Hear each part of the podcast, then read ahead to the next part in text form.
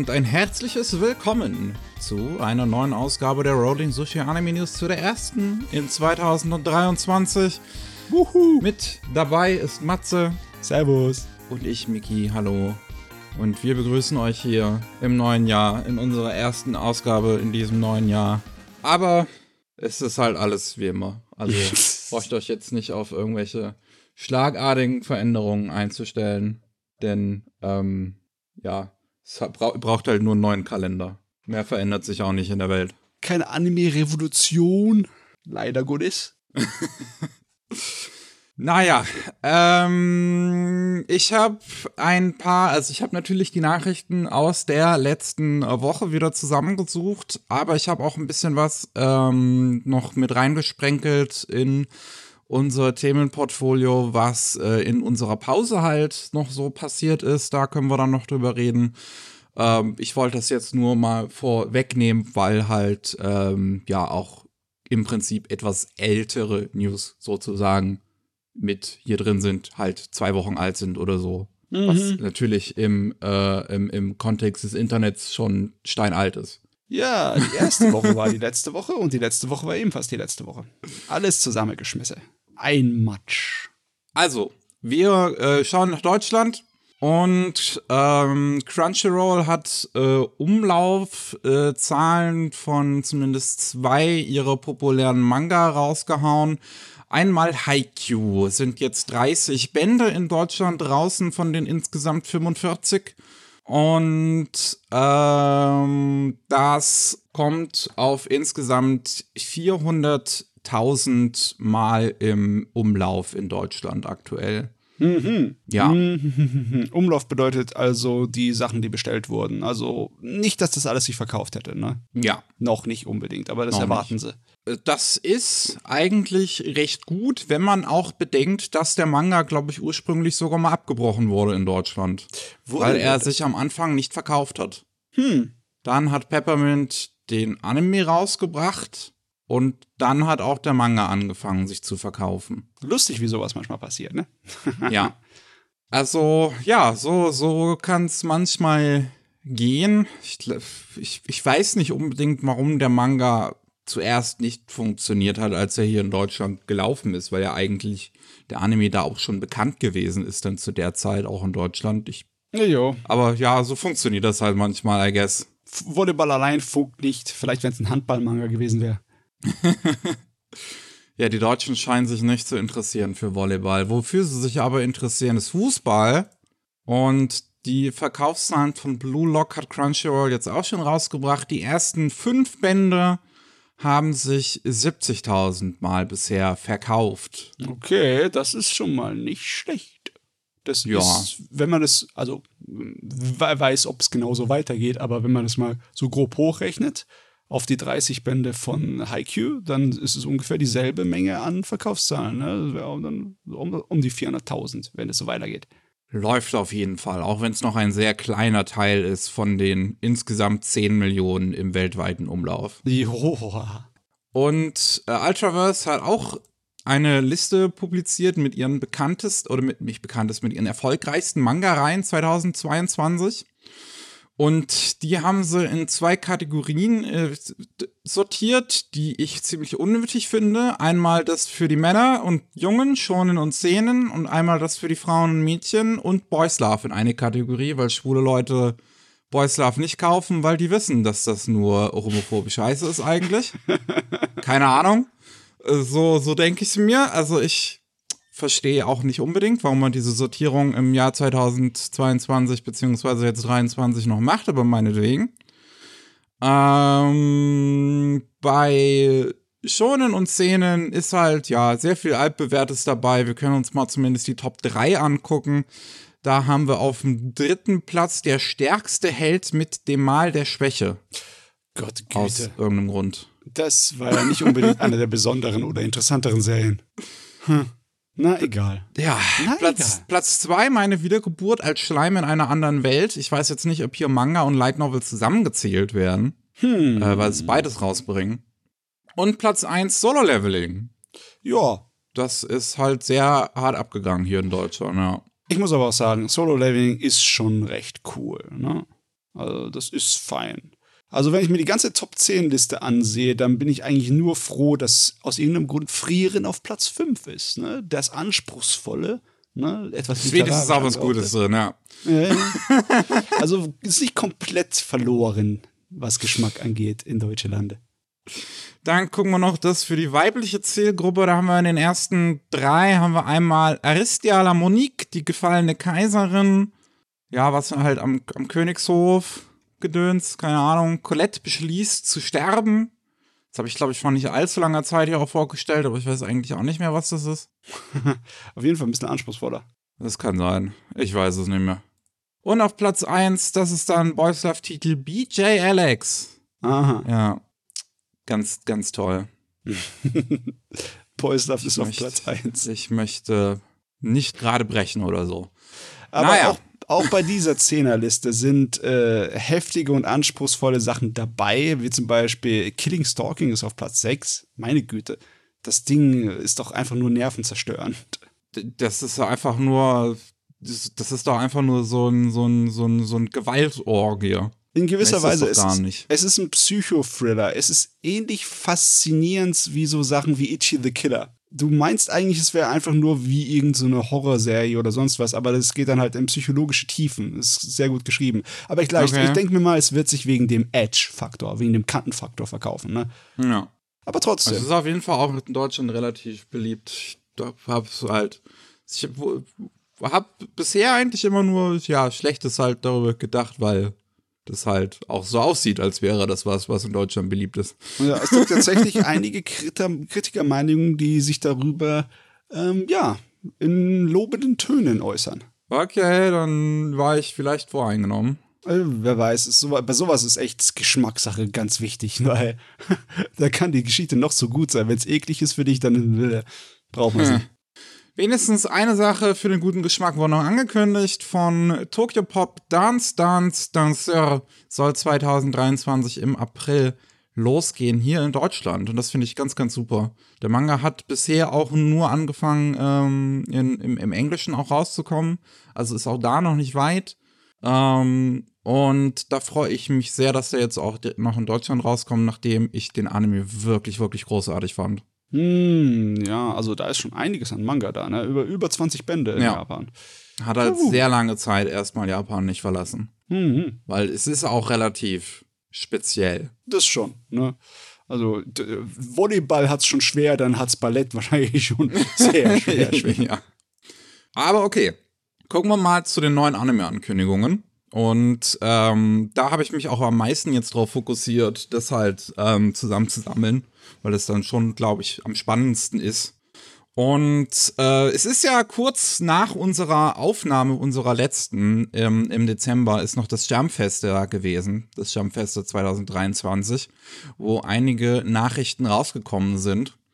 Und ähm, wir haben einmal Mission Yosakura soll, äh, Mission Yosakura Family soll ein TV-Anime bekommen für 2024, dauert also noch ein bisschen, wird gemacht bei Silverlink, ähm, ist auch ein neuerer Titel im Shonen Jump, der ja auch versucht, auf diesen eigentlich Agenten-Hype-Train, der jetzt irgendwie gefühlt so ein bisschen ist, draufzuspringen. Mhm.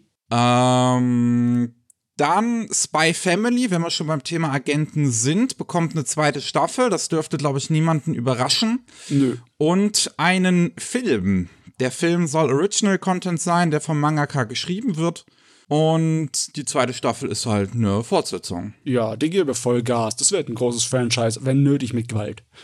Ja, ähm, Finde ich aber eigentlich ganz, ganz toll, so eine Erfolgsgeschichte wie Spy Family, was im, ähm, im Shonen Jump Plus angefangen hat, also im Online-Bereich. Und dann sich wirklich so, so einem krassen Hype-Titel hochgearbeitet hat. Wie ein Lauffeuer, ja. Ja. Ähm, dann Ron Kamonohashi Deranged Detective, das neue Werk oder das aktuelle Werk vom Reborn Mangaka, bekommt einen TV-Anime. Ähm, weiß man jetzt auch noch nichts Großartiges dazu, wird gemacht bei Diomedia. Und es gibt einen ersten Trailer, der jetzt nicht viel zeigt, um es mal so zu sagen. Ja, was sollen wir damit machen? Ja. Halten wir lieber die Klappe dazu. Warten wir erstmal ab. Ich kenne den Manga nämlich auch nicht. Ja, ich, ich auch nicht. Ähm, ist, glaube ich, auch erst letztens in Deutschland gestartet. Ähm, ja, dann haben wir noch Blue Exorcist, bekommt jetzt eine dritte Staffel. Glaube ich auch nicht unbedingt das Überraschendste, auch wenn es, glaube ich, nie so ein Mega-Erfolg jetzt gewesen ist, hat es schon seine Zielgruppe. Ja, es lässt sich immer relativ viel Zeit zwischen den einzelnen Anime-Inkarnationen. Ne? Ja, das letzte Mal war 2017. Ja, und dann bei, sind bei Shonen Jump Festival halt noch ganz viele ja, äh, Updates zu, zu bekannten Dingen auch ähm, rausgekommen. Ich glaube, viele werden sich natürlich freuen. Jujutsu Kaisen, die zweite Staffel ist äh, bestätigt worden für Juli 2023. Es dauert also noch ein halbes Jahr, dann geht das weiter. Mhm. Ähm, sonst Undead Unluck wird von den Fire Force-Leuten gemacht. Das ist, glaube ich, ganz cool. Das ist cool, ja. Äh, ansonsten sehe ich jetzt hier nichts super Interessantes zumindest. Nö. Ihr werdet das meiste ja sicherlich, was euch davon auch interessiert, schon mitbekommen haben. Oh ja, über einiges haben wir schon geredet. Das sind einfach nur extra Material zu schon bestehenden angekündigten Sachen. Ja. Dann äh, haben wir noch Reincarnated as a Sword. Ist äh, eine zweite Staffel angekündigt worden, nachdem die erste zu Ende gegangen ist. Schee. Das war ein angenehmer und spaßiger Action-Anime. Das ist doch gut. Ähm, Iseu Radio no Oraimoto nee, Oraimote ist äh, angekündigt worden als ein äh, TV-Anime, ist eine Light Novel-Reihe, wo es um zwei Mädels geht, die beide in derselben Klasse sind, die beide Synchronsprecherinnen sind und beide Moderatorinnen einer wöchentlichen Radiosendung sind und in dieser Radiosendung so tun, als wären sie Best Buddies, aber sich im eigentlichen Leben überhaupt nicht abkönnen. Ha. Mei, mei, mei. Irgendwie erinnert es mich an äh, einen Realfilm, den ich mal gesehen habe. Ich weiß aber nicht mehr, was das für ein war. Auf, es hört sich auf jeden Fall irgendwie an nach 90er-Jahre-Komödie, ne? Ja, es ist eine relativ klassische Prämisse. Nach außen hin äh, supi-dupi, nach äh, normal, aber ähm, nicht so. Und dann verknallen sie sich ineinander. Bestimmt. dann, darauf freue ich mich, Sandland wird als Anime umgesetzt. Ein Manga vom Dragon Ball Mangaka von Akira Toriyama. Und ist auch schon ein erster Trailer draußen und da sehen wir, das wird gemacht von Sunrise Kamikaze Droga und Anima. Wobei Kamikaze Droga hier wahrscheinlich die Art Direction vorgibt, so sieht es nämlich zumindest aus. Hm. Und ich find's geil. ich finde, das sieht geil aus. Meine Güte, das ist irgendwie seltsam, dass man jetzt noch was Neues Animiertes von Toriyama Sachen bekommt. Das ist ja, cool, cool. Ja, ein weniger bekanntes Ding von Toriyama, Anfang der 2000er rausgekommen, spielt halt auf einem Wüstenplanet, wo es so gut wie kein Wasser mehr gibt und ein Dämon, der, ja, nach Wasser sucht. Hm. Und es sieht wirklich, also wie gesagt, ich finde, dieser Trailer sieht fantastisch aus. Und ich sehe immer gerne mehr von Kamikaze Droga. Und da habe ich wirklich Bock drauf. Ähm, dann ist jetzt angekündigt worden, Jetzt kommen wir, glaube ich, zu aktuelleren News. SOM 100 Bucket List of the Dead. Ich weiß gar nicht mehr, wie genau der bei uns heißt. So ein bisschen anders, aber auch sehr ähnlich. Auch irgendwie Bucket List of the Dead auf jeden Fall. Ähm, bekommt einen Anime, der kommt Juli 2023 raus und weil das ein Shueisha-Manga ist, läuft es halt über Disney Plus. Ist auch direkt angekündigt worden in den USA, direkt mit der Meldung, dass es bei Hulu laufen wird. Wie es bei uns mal wieder aussieht, who fucking knows? Oh mein. Ähm, ja, die Prämisse ist eigentlich recht witzig. Es geht halt um einen Typen, der ist Office Worker, ist total, ja, fertig von seinem Leben, hat eigentlich überhaupt keinen Bock mehr und dann bricht halt eine Zombie-Apokalypse los. Und er sagt sich so, ich mache eine Bucketlist von 100 Dingen, die ich alle noch erledigt haben will, bevor ich zu einem Zombie werde. Der Trailer ist, hat eine sehr bunte Präsentation, eine sehr abgefahrene. Aber um, eine hohe Qualität hier von der Inszenierung. Ja, sieht das eigentlich sieht auch relativ gut aus. gut aus, tatsächlich, ja. Ähm, also, das könnte recht witzig werden. Wird gemacht bei Bug Films, was ein CGI-Studio eigentlich ist, interessanterweise, die auch für die Effekte verantwortlich sind bei der äh, Netflix-Realserie hier von Alice in the Borderland. Ah, okay. Und eigentlich normalerweise keine Anime machen. Weswegen das schon ein bisschen interessant ist, dass sie jetzt hier dann dafür verantwortlich sein sollen. Regie führt Kazuki Kawagoe, der zusammen mit, ähm, wie, wie, wie heißt er nochmal, mit Ayumu Watanabe bei Komikai Communicate Regie geführt hat. Ähm, und das sieht man so ein bisschen, glaube ich, auch in diesem bunten Stil. Es ist auch vorher, äh, es sind halt Leute vom Beyblade-Team vorher gewesen, die Comic and Communicate gemacht haben. Mm, so ein bisschen reflektiert sich das ja auch, glaube ich, wieder. Ähm, also ja, ich finde, das, das könnte halt ganz witzig werden, durchaus. Ja, besonders, weil es sich nicht so ernst nimmt, das Gerät. Ja. Dann Idol 7 ist jetzt die dritte Staffel zu Ende gegangen. Und da ist dann am Ende angekündigt worden, dass es direkt im, am 20. Mai noch einen neuen Film geben wird. Dieses Jahr Idol 7 Live 4-Bit Beyond the Period. Soll sich das heimen? 4-Bit Beyond the Period. Ha. Keine Ahnung. Ich weiß nicht. Ähm, das fällt mir jetzt auch erst auf, wo ich es laut ausspreche. Der wird dann nicht gemacht bei Troika, die die TV-Serie bisher gemacht haben, sondern bei Studio Orange, die die Tanzszenen, glaube ich, animieren normalerweise. Und die machen den dann komplett, den Film. Hm wird dann halt komplett CGI sein. Orange ist ja auch einer der besten CGI-Studios, die können das ganz gut. Ja, die haben was drauf. Ja, also für Fans von, von Male Idol-Gedöns, da habt ihr wieder neues Futter. Ja, mit euren 16 Idols, die sie irgendwie in einen Film packen müssen. Dann, wer Bock hat auf Cute Girls Doing Bowling, ist angekündigt worden Turkey ein neuer Original Anime von, Ponyo, von Pony Cannon und äh, Tatsunoko, beziehungsweise von Buckin Records, das Anime oder eines der Anime-Studios von Tatsunoko. Und ja, die machen halt diesen Anime spielend in Nagano, wo es um fünf Highschool-Mädels geht, die bowlen. ah ja, es ist egal, was für eine Nischenbeschäftigung es ist, solange es ein paar hübel Mädels mache, da passt das. Plus das Poster, das sie dazu bringen, sieht aus, als wäre es gleich schon mal wieder Werbung für die, für, für die Reiseunternehmen. Das ist, das ist definitiv, also wenn sie schon spezifizieren, wo es spielt, ja, ja. dann haben sie die definitiv in einem Pfand irgendwie mit drin. Jo, so sieht's aus. Ähm, dann, das finde ich recht interessant, die Ankündigung von Empfinda oder ich habe keine Ahnung, wie man das aussprechen soll. Das wird ähm, ja von einem Produktionsteam äh, namens Enlight gemacht. Ist eine, also ist eine Multimedia-Produktionsfirma, die auch einen Sitz in Japan haben. Und ähm, da soll dann auch Empfinder gemacht werden als so afroamerikanische, japanische Co-Produktion. Denn darum geht es ähm, bei Enlight, um das Highlighten von afroamerikanischen Arbeiten. Und ähm, hier geht es dann irgendwie um zwei schwarze Mädels, die in ein Fantasy-Universum anscheinend teleportiert werden was aber auch so sehr spirituell afrikanisch angehaucht ist. Hm. Und beworben wird das als Afrime, Afro-Anime, was ein bisschen dumm klingt.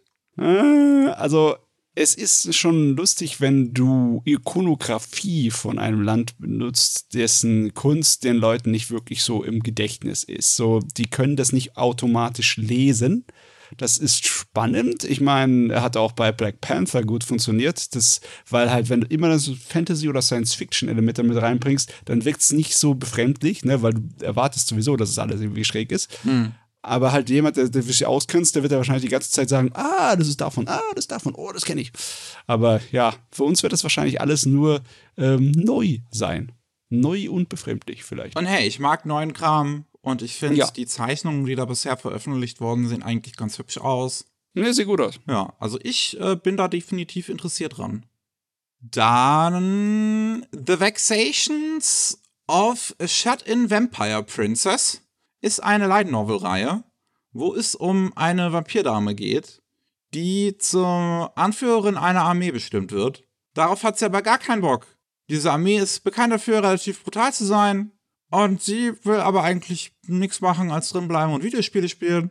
Und dann muss ihre Butlerin sie davon überzeugen, diese Armee anzuführen. Darum geht's. Das bekommt ein TV-Anime, der soll dieses Jahr noch rauskommen. Und, ähm, ja. Gott im Himmel. Solange sie nicht im Sonnenlicht anfangen zu blinken und zu funkeln, ist, mir alles recht. Könnt ihr mir Vampire geben, wie ihr wollt. Also es gibt schon einen ersten Trailer, der sieht eigentlich ganz okay aus. Ähm, wird gemacht bei Project Number 9. Und Regie führt Tatsuma Minamikawa von Wave Listen to Me und Fire Force. Go China macht interessanterweise die Musik. Ähm, das ist, glaube ich, das erste Mal, dass er jetzt was Neues macht nach Demon Slayer. Hm. Ähm, ja. Ja, wirkt sehr hyperaktiv von dem ersten Trailer, ne? Sehr abgedreht, viel Explosionen, ja, hübsche Menge Jungs in Uniform. Und ja, das kleine Mädel, das sie irgendwie da anführen soll. Ich weiß nicht, was ich davon halten soll. Ob das wieder eine Identitätskrise hat, ob es nicht weiß, ob es eine dumme Komödie ist oder eine reißende Actionfilm oder so. Hm, mal sehen. Erst mal gucken. Ja. Dann 16-Bit Sensation. Watashi no Mina ga tsukute bishoujo. Tsukta. Und ähm, das ist ein Manga, der jetzt einen Anime bekommen soll. In welcher Form wird noch nicht genau spezifiziert. Der ist auf dem Comic Market angekündigt worden, weil er auch von sehr vielen Weeps halt gemacht wird, dieser Manga. Wir haben Wakaki, den Mangaka von The World God Only Knows, ähm, und Misato Mitsumi und Tatsu, äh, Tatsuki Amasuyu, die beide Character Designer sind von Too Hard 2 oder Uto, Uta Waremono. Und äh, die haben diesen Manga zu dritt gemacht und basiert so teilweise auf deren reale Erfahrung ähm, bei Aqua Plus. Denn es geht um eine Frau, die ist College-Studentin, die ähm, arbeitet Teilzeit in einem PC-Shop in 1992. Und da stellt sich aber heraus, dass dieser PC-Shop eigentlich nur so eine Vorfront ist, so eine Ablenkung für das, was die da eigentlich machen im Hintergrund, und zwar Erokis. Mhm. Und äh, da kommt es aber dazu, dass plötzlich ein Haufen Leute rausgehen, ähm, das, das Studio verlassen und jetzt wird die Protagonistin auf einmal damit beauftragt, für Eroges zu zeichnen. Mhm. Oh Mann, ich finde das furchtbar interessant, weil das ist noch zu der Zeit, wo der PC98, die japanische Variante von unseren IBM-PCs, die nicht hundertprozentig kompatibel waren mit den ganzen Rechnern, die im Rest der Welt benutzt wurden, wo die dafür benutzt wurden. Und da hat man halt eine so eine Hochzeit gehabt von diesen ganzen erwachsenen Games. Die Visual Novels, die sind da nur explodiert. Bis so Mitte der 90er. Anfang bis Mitte der 90er war deren Hochzeit. Das ist, es wäre cool, wenn sie da noch ein bisschen mehr auf die Technologie eingehen von den Zeugs. Weil ich finde das ganz toll. Ja, ich bin ja auch so ein Nerd. ja, ich bin auch gespannt, wie nerdy das letzten Endes ist. Also, ähm, wenn, wenn das wirklich einfach nur so, wenn, wenn es so ein Time Period ist mit so einem komödiantischen Aspekt, schätze ich mal, dann bin ich da voll dafür. Ich meine, es ist im Endeffekt wieder dasselbe, was wir äh, schon ein paar Mal hatten, dieses kleine Subgenre von wegen Retro. Ne? Retro-Romantik-Komödie oder sowas. Ja. Entweder mit Computerspielen oder mit ähm, Dings, Kartenspielen oder äh, Brettspielen. Und diesmal halt mit Retro Japan-PC Visual Novels. Weitere Infos gibt es dazu bisher noch nicht. Ist nur angekündigt worden auf dem Comic Market, mehr nicht. Jo. Ähm, ja, natürlich wird es auf dem Comic Market angekündigt. Ich meine, man muss ja stilistisch korrekt bleiben. ja. War ja auch alles Amateurkram damals. Gibt keinen besseren Ort als da, ja. ja. Ähm, dann haben wir noch Fate Grand Order mit einem neuen Anime und zwar Fujimaru Rizuka wa Wakaranai. Ist ein Comedy-Special jetzt gelaufen zu ähm, ja, Neujahr in, in Japan und da ist dann auch angekündigt worden, dass sie aus diesem Comedy-Special einen TV-Anime auch machen werden, der dann bei DLE gemacht wird, die halt auch immer so Short-Comedy-Dinger machen. Und ja, mehr ist es halt letzten Endes nicht. Wer halt Fake Grand Order ist und Bock hat auf einen Haufen In-Jokes, schätze ich mal, der äh, kann sich das dann angucken. Ja, ist ja fast schon klassisch, dass äh, man immer so eine kleine Comedy-Serie hat zu diesen größeren Dingen. Jo. Na jo, passt. Und was auch noch angekündigt wurde, und das finde ich fast schon eine der seltsamsten Sachen hier, ist Run for the Money. the Great Mission ist ähm, eine Reality-TV-Sendung von Fuji TV oder, äh, nee, nicht, also nennt man das dann noch Reality TV? Es ist halt so, so eine, so eine, so eine, so eine Game Show. Game Show, ja. so nennt man es. Eine Game Show von Fuji ja. TV. wo äh, es halt darum geht, dass in verschiedensten Szenarien Leute halt äh, zum Preis rennen müssen, während sie von Leuten gejagt werden. Es ist Fangenspielen. Es ist Fangenspielen. ja. Und es kriegt ein Anime. Die japanische Game Show bekommt ein Anime. Ich will jetzt ja Takeshi Katsu auch als Anime. Ja, also bitte. Ja, es bekommt ein Anime und der macht auch noch mal einen Schritt weiter. Der spielt dann in der Zukunft, wo die Menschheit den Mond besiedelt hat, weil die Erde nicht mehr, äh, nicht mehr besiedelbar ist wegen Klimawandel. und da findet jetzt diese Show wieder statt. Und äh, ja, da geht's dann anscheinend ordentlich zur Sache auf dem Mond. Mit ne, Leuten, die, die am Hinterherrennen. Man sieht im Trailer halt so ein bisschen Low-Gravity-Sachen. Aber man muss auch sagen, ja. dieser halbsekündige Teaser, der da, der da ist, der, der sieht nicht besonders gut aus. Ja, und so funktioniert die Schwerkraft auf dem Mond auch nicht, Kollegen. Da rennst du nicht so. also, die ganze 3D-Stadt sieht furchtbar billig aus. Also, holy shit. Fast schon die Absicht. Ich weiß nicht, ich, was ich davon halten soll. Ich, ich weiß auch, ich weiß auch wirklich nicht. Ich, ist das Stilist? Also, soll das ein Stilmittel sein, dass es so simpel aussieht? Ist es, ist es Absicht oder können die das tatsächlich nicht besser? Dass am Ende man auch diesen 3D-Shot hat von diesen drei Jägern, wie die, wie die da in ihre, ihre Hände sich so, so, so halt an den Anzug da so ziehen, ne? Es sieht aus so weird aus. Du, das Poster ist auch köstlich. Das ist äh, in gewisser Weise äußerst schlecht, aber auch irgendwie. Es sieht halt cool. nach Trash aus, ja. Ja, warum, warum ist dann eine Godzilla-Variante da hinten im Hintergrund? Ich, ich, weiß, ich weiß auch nicht, was das. Also vielleicht, vielleicht überraschen sie uns da noch, aber der erste Eindruck ist ehrlich gesagt, weiß ich nicht. Du, ich habe noch nie ein Anime über eine Game Show gesehen, also da muss ich mal reinziehen mal kurz. Es ne? ist definitiv was Sonderbares, ja. Mhm. Wir haben noch ein paar Updates zu, zu bereits angekündigten Dingen, die vielleicht noch ganz interessant sein könnten. Ähm, Fate, Strange Fake, Whispers of the Dawn ist ja, ähm, eigentlich sollte das jetzt auch zu Neujahr laufen. Ähm, ein erstes Special, was dann, ich schätze mal, Episode 0 gewesen sein soll, wäre, weil dann noch eine TV-Serie Serie jetzt angekündigt wurde, die dann im Sommer rauskommen soll.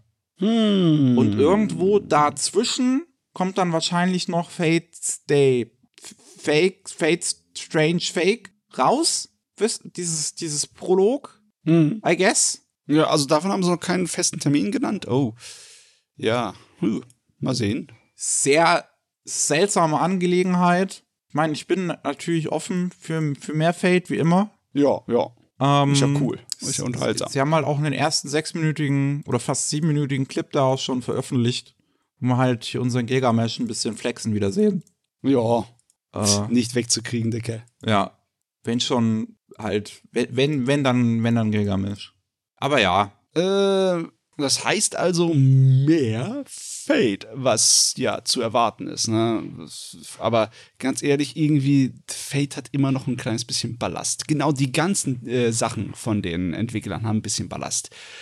Die erste Staffel von Fate war nicht so besonders gut. Die könnte man remaken, ja? Bin, da bin ich auch wirklich überrascht, dass sie das noch nicht gemacht haben, bisher ein Remake ja. dazu. Genauso wie von der Mondprinzessin, ja, von Tsukihime, das muss auch jetzt mal langsam hier angeleiert werden, weil ja. ähm, egal wie toll und unterhaltsam Fate ist, irgendwann haben die Leute die Schnauze voll. Das Ding geht jetzt äh, länger als Marvel? Oder ungefähr genauso lang? Ich weiß es jetzt nicht mehr.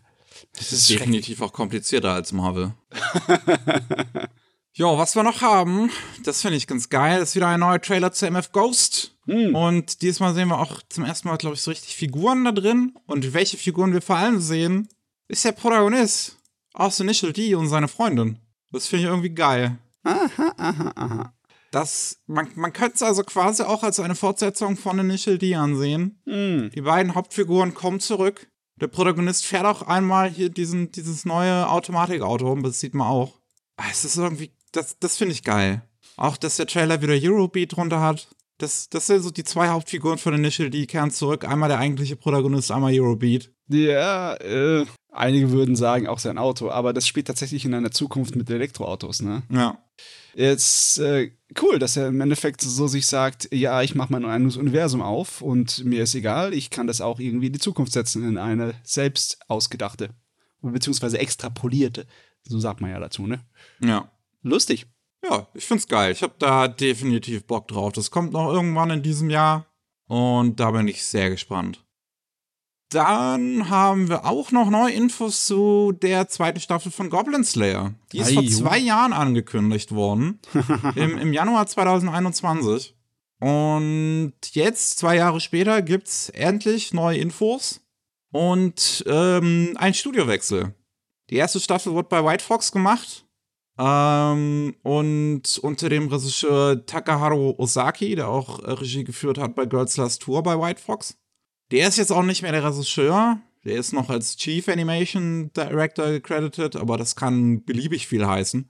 Ähm, und gemacht wird es jetzt halt, wie gesagt, bei Lidden Films. Bei äh, Regie führt Misato Takada, der auch da vorher schon bei Lidden Films Sayuki Reload Zero in Regie geführt hat. Mhm. Ähm, und ich schätze mal, dass es auch deswegen so lange gedauert hat, dass das jetzt kommt. Hm. Wahrscheinlich hat man versucht, wieder White Fox irgendwie ranzukriegen für eine zweite Staffel. Die haben keinen freien Platz gefunden. Und dann hat man sich halt jetzt nach längerer Zeit dann gesagt, ja gut, wechseln wir das hm. Studio. Ich weiß auch nicht hundertprozentig, wie es aussieht mit der Vorlage. Die Originalvorlage ist äh, Literatur, das ist ein Roman, ne? Ja. Und der Manga ist nicht besonders viel weiter in der Story. Also, wenn ich mich richtig erinnere, reicht das, was im Manga im Moment veröffentlicht ist, und auf jeden Fall gerade vielleicht, gerade so für eine Staffel, wenn sie es in die Länge ziehen. Aber da passiert halt nichts wirklich, außer dass er ein paar Goblins killt. ich meine, es ist die Serie. ja, ich, ich wollte gerade sagen, das ist, doch, das ist doch die Prämisse, darum geht's doch, oder? ah, ja. Ja, weiß ich auch nicht, was ich dazu noch großartig sagen soll. Ich finde es ganz interessant, dass des Lidden-Films so ein bisschen zum zweiten Dean irgendwie aktuell wird, die diese ganzen Serien dann auch noch irgendwie, äh, ja, so, so, so abbekommen. Ja, aber ich, also Sequels, Sequels glaube ich jetzt nicht unbedingt, aber das jetzt, sie haben ja jetzt das neue Bastard haben sie gemacht. Hm, da möchte ich sie für verteidigen, der war gut. Und auch dieser Trailer, der sieht richtig gut aus. Also ich weiß natürlich nicht, das heißt natürlich nicht, dass die Serie dann genauso gut aussieht, aber der Trailer, der zeigt sich schon von der Schokoladenseite, ne? Ja, ich finde, der sieht okay aus. Also sieht auf jeden Fall besser aus als die erste Staffel. Echt? Ja. Also ich finde den besser. Ja, gut. Wenn du das sagst, ich hab's nicht gesehen. Okay. Nö. So, dann bin ich, dann bin ich die, äh, der Experte, was das angeht. Also ja. gilt es.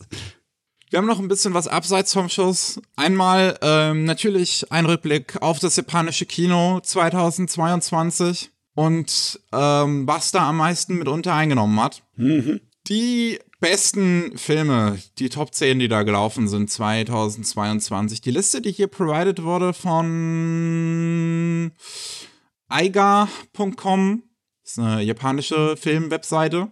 Finde ich ein bisschen seltsam in dem Aspekt, dass ähm, hier äh, Slam Dunk der Film nicht drin ist. Hm. Weil der Slam Dunk-Film hat innerhalb eines Monats ähm, knapp über 6 Milliarden Yen eingespielt. Mhm. Und damit wäre er in diese Liste, die wir jetzt hier vor uns haben, eigentlich auf Platz 5. Ja, sollte eigentlich. Kommt aber gar nicht drin vor, seltsamerweise. Äh, der ist wahrscheinlich nach ihrem äh, Abschlussdatum hier so ähm, rausgekommen. Ne? Wir haben irgendwann gesagt, da ist Stopp und ja. Ja. Kann natürlich sein, aber ist halt am 3. Dezember noch rausgekommen. Also. Hm. Dass sie den ganzen Dezember nicht mitzählen, das ist natürlich ein bisschen komisch. Aber ja, okay, soll man im Hintergrund behalten, wenn wir hier das vorlesen, was der hier Kasse gemacht hat. Ja, also die ersten 1, 2, 3, 4, 5 Plätze von japanischen Filmen sind Live-Action-Filme. Yep. Der sechste davon ist, äh, der sechste Platz ist nur interessant, weil es Shin Ultraman ist. der nice. halt mitunter von, von Hideaki Anno gemacht worden ist. Also er hat das Drehbuch geschrieben. Ähm, der hat 4,44 Milliarden Yen eingespielt.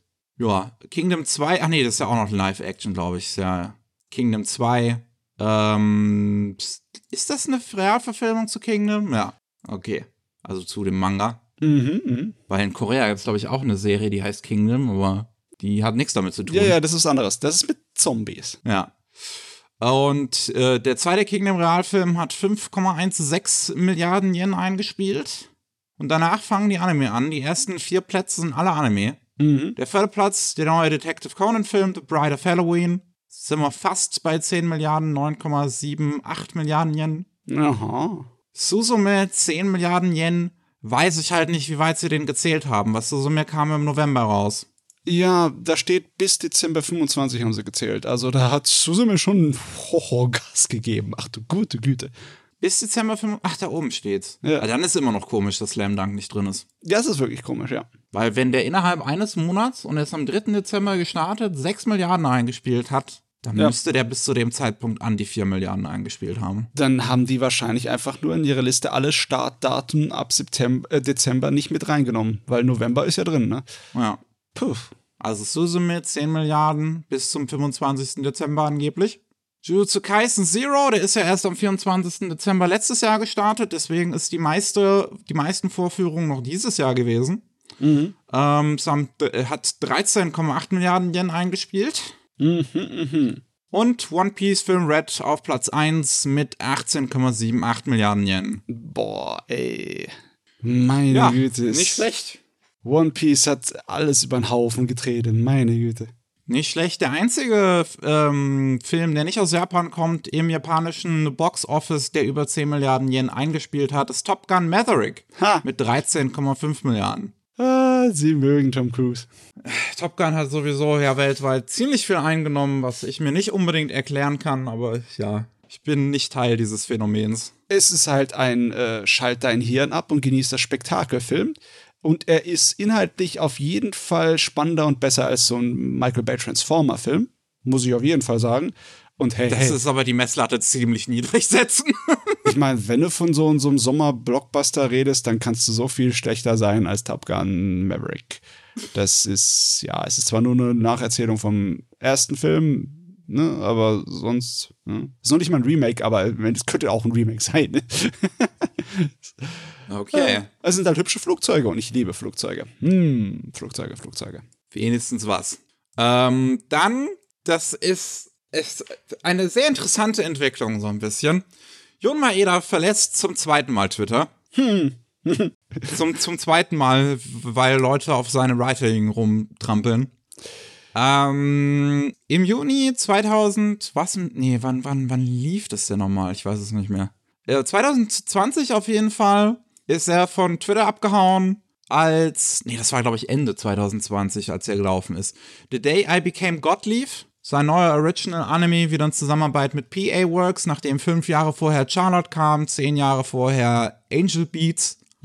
Ähm, hat äh, anscheinend niemand The Day I Became God gemocht. Tatsächlich so sehr, dass ich ihn auch bisher immer noch nicht selber gesehen habe, obwohl ich mich ja eigentlich als großen Jun Maeda-Fan oder zumindest Fan als seiner Werke bezeichnen würde.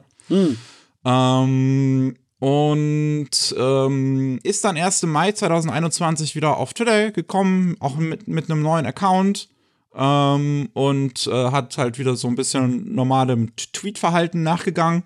Und jetzt ähm, ist äh, er wieder abgehauen, nachdem ähm, ein neues Event in einem Smartphone-Spiel, was Februar 2022 rausgekommen ist, Heavens, Heaven Burns Red, läuft jetzt aktuell ein Event, ähm, was, er was er geschrieben hat zum größten Teil und was die Leute anscheinend echt scheiße finden.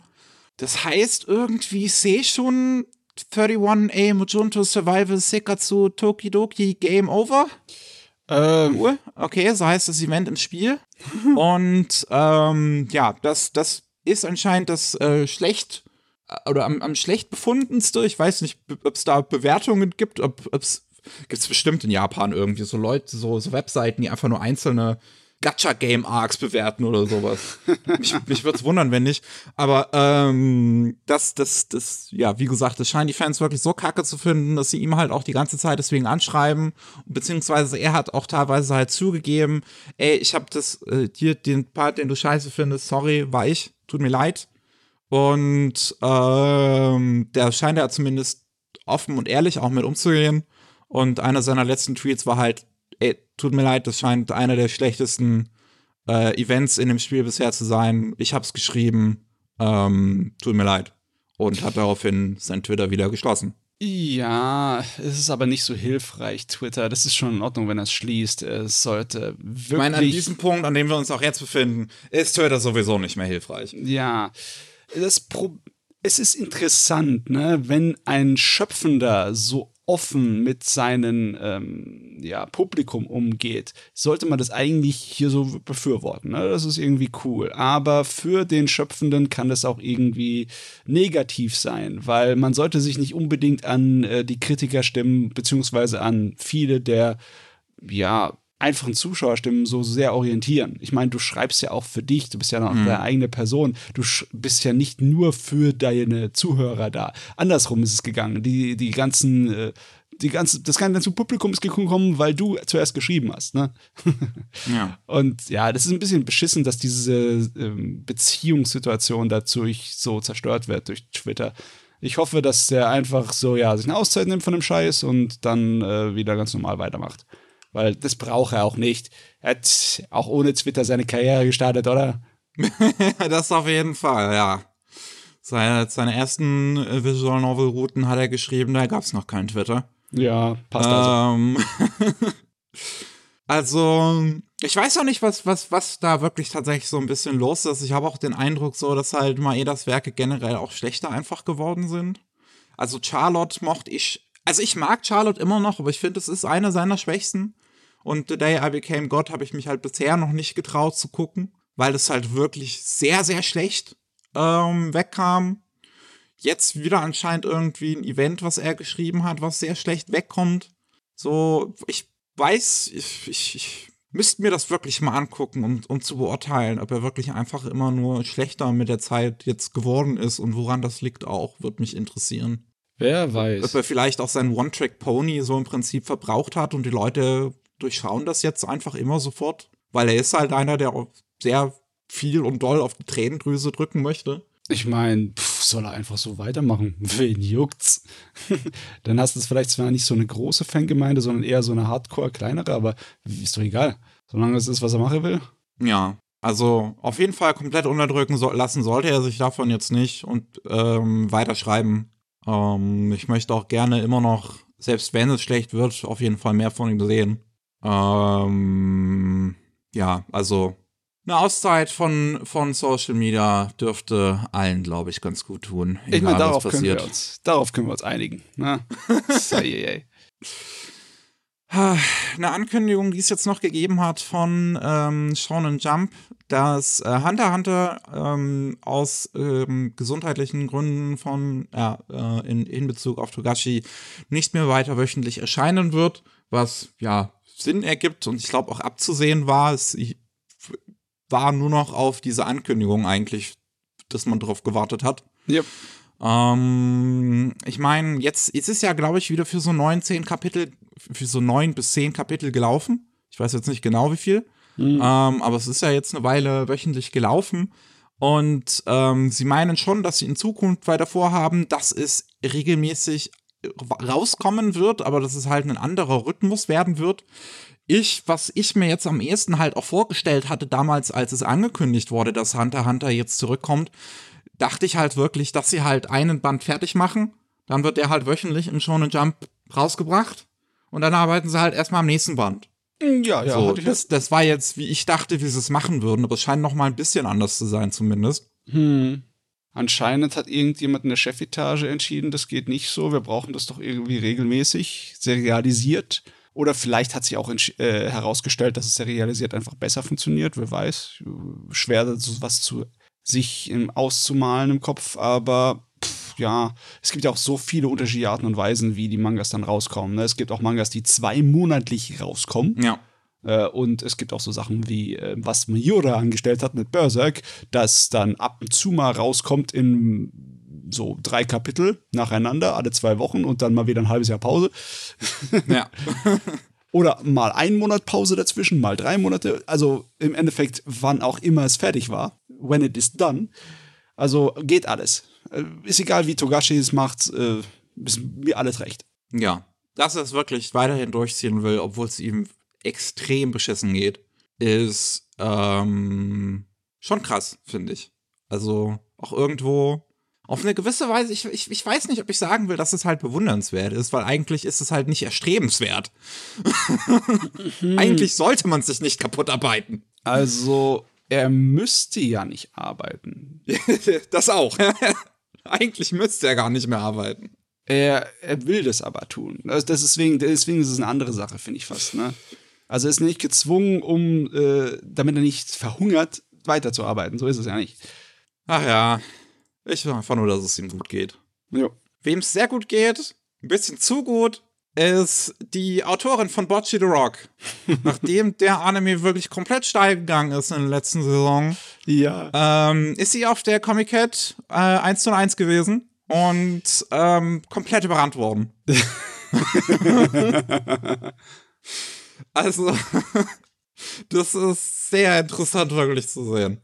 Ähm, ich ganz ja total, ich habe Watch the Rock jetzt auch schon nachgeholt und ich fand es auch mega. Ja, ist cool. Ähm, und halt beim, beim Comic Cat 1 zu 1, sie war am Freitag da, ähm, wollte, glaube ich, auch das ganze Wochenende da bleiben. Sie hat ihre Geschichte vom Freitag auf jeden Fall über Twitter dokumentiert. Ähm, sie hat dort Dojinshi und Merch für Blue Archive, ein Smartphone-Game, verkauft. Ähm, aber halt sehr, sehr viele Leute sind halt auf sie zugegangen wegen Bocce the Rock.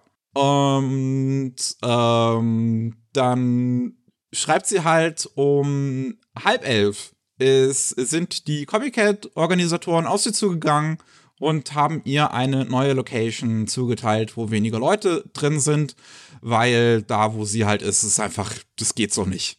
Das ist ein Organisationschaos. Du hast einen Stau verursacht. ja. Und dann hat sie, das hat sie auch ein Bild von gepostet, eine kleine Nachricht hinterlassen, wo sie jetzt zu finden ist. Oh ähm, Gott, sie, sie haben sie nach draußen gesetzt. ja. Das geht nicht in den Räumlichkeiten, da kommen jetzt so viele Leute. Jetzt geht die Schlange um den Block. Dann sieht man halt eine Stunde später ihren nächsten Tweet, wo sie ihren äh, neuen Stand aufgebaut hat. Und das sieht nicht so aus, als wäre das ein Ort, der ursprünglich dafür gedacht wäre, dass da Stände sein sollen. oh Gott, das ist irgendwie da im Parkhaus Einfahrt. Äh, ja, so oder? sieht's aus. Ja, ja. Es ist ähm, sehr interessant zu sehen. Also es soll wohl auch dazu gekommen sein, dass es unangenehme ähm, ja, Auseinandersetzungen gab mit Fans und den, und den Security Service von der Comic Cat. Das ist natürlich eher unschön, weil es halt einfach einen so großen Andrang gab. Ähm, aber auf gewisser Weise mag ich so Erfolgsgeschichten auch einfach.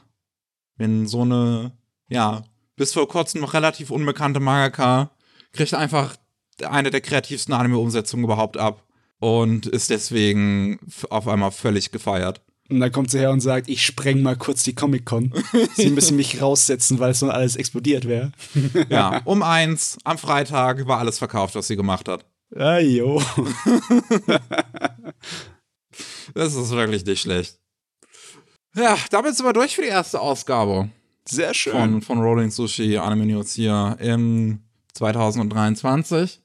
Vielen Dank an euch da draußen fürs Zuhören. Wir machen Feierabend. Für, für heute zumindest. Denn äh, wir machen ja noch ganz viel anderen Kram. Mhm. Falls ihr mehr von uns hören wollt, dann gibt's jeden Mittwoch den Rolling Sushi Podcast. Da geht's um News aus Japan. Und jeden zweiten Mittwoch gibt's Anime Slam. Diese Woche, wo auch dieser News-Podcast hier rauskommt, äh, ist Anime Slam äh, wieder soweit. Es kommt eine neue Folge Anime Slam. Es ist mit dem großen Jahresrückblick 2022. Ich bin so gespannt drauf, weil ich auch so viel nachhole gerade. Oh, so viel Arbeit. Ja. Aber ganz viele tolle Anime. Das auf jeden Fall. Das, mhm. das, das kann ich ja schon mal ganz fest bestätigen. da hast du es versprochen. Ja, bis dahin, man hört sich. Tschüssi. Ciao.